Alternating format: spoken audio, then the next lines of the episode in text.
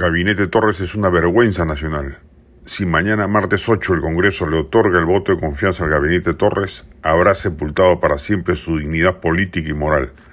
No solo es un gabinete desastroso el que tenemos encima, sino que carga adicionalmente con la inconducta del gobernante de haber elegido como sucesor del inefable Juan Silva en transportes y comunicaciones a alguien de la misma cofradía, que ve al Estado como una fuente de prebendas y favores ilícitos antes que como una matriz de políticas públicas. Ese es el signo del gobierno y del gabinete Torres. Ya no gobiernan, si acaso alguna vez lo hicieron por la historia o por cambiar algunas estructuras necesarias de cambio del establishment socioeconómico político del país. Simplemente lo hacen para sacarle la mayor lonja posible al erario nacional.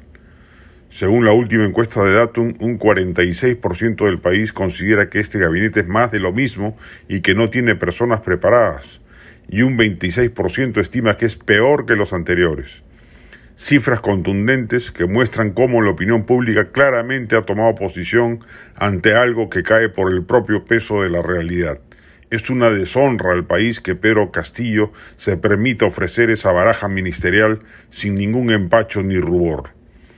A consecuencia de ello, el 49% de la opinión pública cree que el Congreso no debería darle el voto de confianza al gabinete y un 34% que sí debería otorgársela. Se espera, pues, que el legislativo ejerza la potestad que por mandato constitucional le corresponde, le exija con actos al Ejecutivo a presentarle al país una propuesta ministerial que no sea una burla grosera, y le muestre al país que el contrapeso de poderes revela que hay una diferencia moral entre un poder del Estado y otro y que no se les debe confundir como hoy se hace, aupando a ambos en un rechazo masivo.